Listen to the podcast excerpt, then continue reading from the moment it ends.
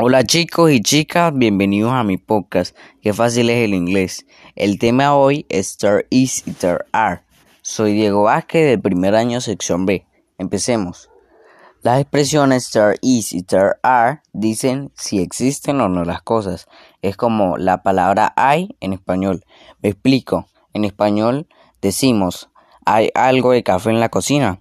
En inglés sería There is some coffee in the kitchen. Otro ejemplo sería There is a plane at the airport. En español, hay un avión en el aeropuerto. Usamos el there is para el singular y el there are para el plural.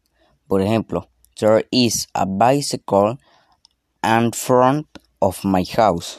Para el singular, hay una bicicleta frente de mi casa. There are polar bears in the North Pole. Este sería para el plural. Hay osos polares en el Polo Norte. Pero ¿cómo decimos en inglés cuando no existe o no hay? Pues muy sencillo. Decimos there is not o there aren't. Ejemplo. There is not cohate cat in the park. Que sería no hay un gato blanco en el parque. There are not green trees in my yard, que en español sería no hay árboles verdes en mi patio. Entonces, mis amigos y amigas, ¿se dan cuenta de lo fácil que es? Para el singular there is y para el plural there are. Muy fácil. Sigan practicando.